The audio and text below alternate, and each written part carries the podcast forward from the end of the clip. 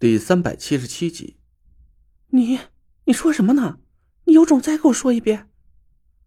田慧文一声就吼了起来，他死死的揪住我的耳朵，我疼的大嚷了起来：“哎哎哎哎，疼疼啊！放手啊！别闹，开着车呢！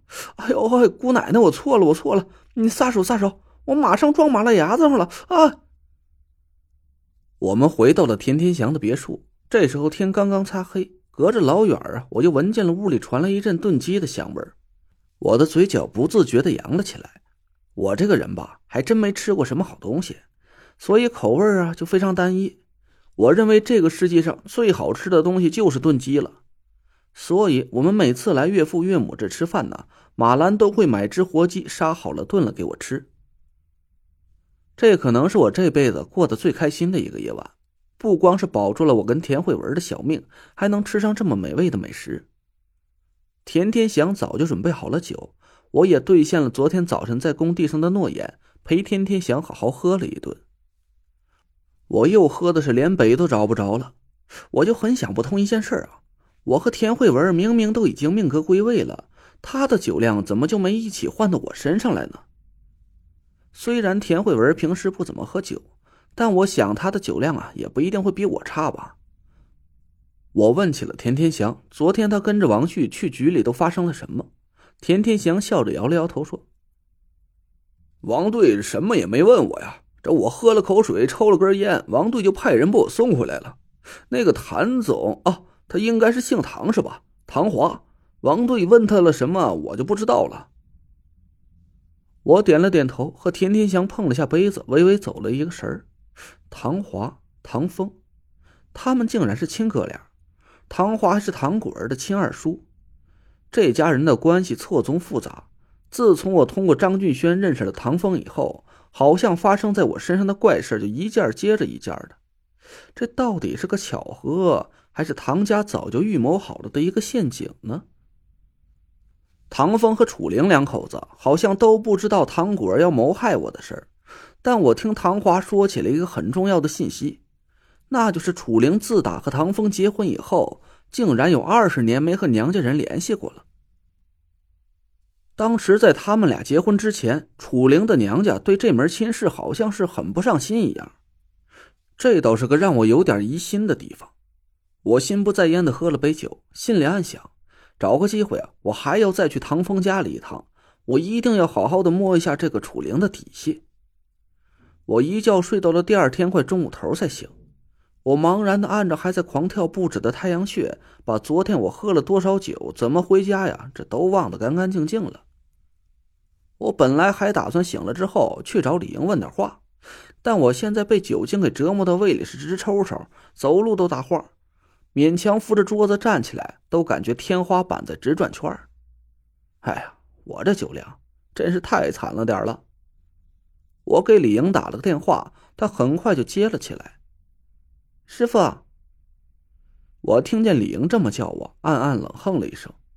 我敢断定，李莹肯定是已经见过我师傅了，不然他只能算我的挂名弟子，是不能直接喊我师傅的。以前呢，他都是喊我陈哥哥，可现在他既然改了称呼，那一定是得到了我师傅的亲口承认。你在哪儿呢？我在学校宿舍呢，今天没课，我在宿舍里看书。哎，那你来我家一趟，我喝酒了就不开车去接你了。好，师傅。挂了电话，我一下子就忍不住了，赶紧冲到洗手池边上是嗷嗷大吐了起来，把昨天晚上残存在胃里的残渣余孽给吐了个干干净净。田慧文心疼的给我拍着背，一个劲儿的埋怨着。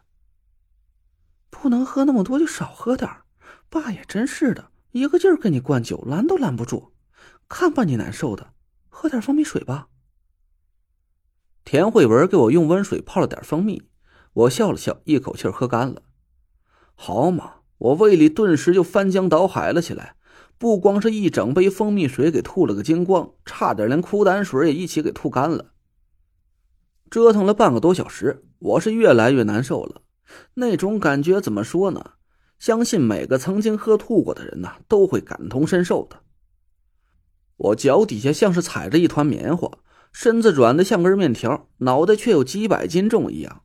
只要一站起来，就会感到天旋地转，只想一个倒栽葱，大头朝下呀，钻到地里去。大家是不是以为我躺着就能舒服了？不，他妈一点也不舒服。就算我躺在沙发上啊，都能感觉天花板在一个劲儿的疯狂旋转，比电风扇的二档都要快。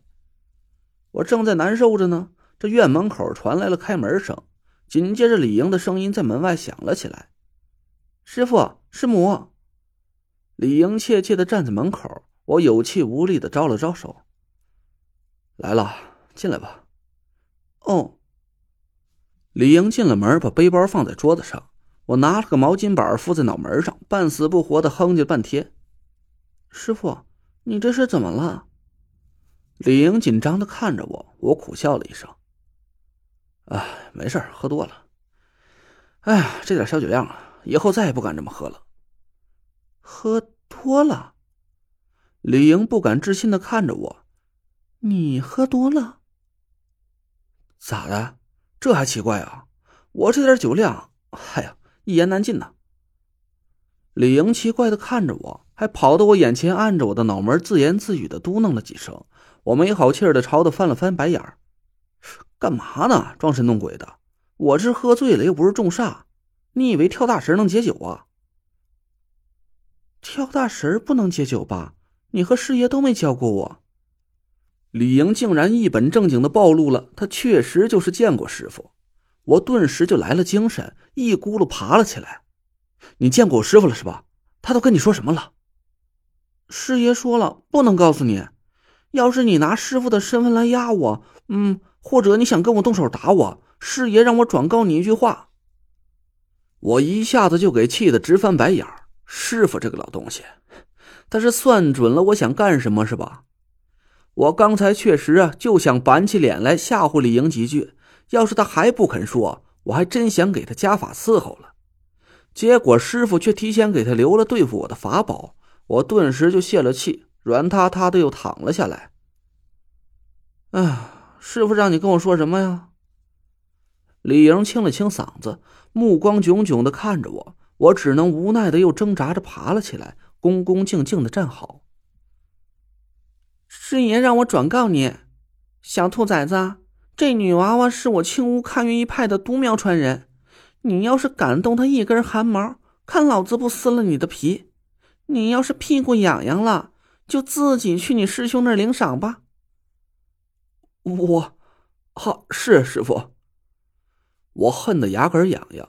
李莹肯定是没假传师傅的话，因为这几句话正是师傅那老东西的语言风格，不光是一字儿不差呀，就连语调和神态，这李莹学了个十足十的像。李莹见我那副模样啊，他就知道师傅的话起了作用，他嘻嘻一笑，跑到田慧文身边去鞠了个躬。田慧文笑着摸了摸他的脑袋，我还是不死心，转了转眼珠子，把李莹拉到沙发上坐下。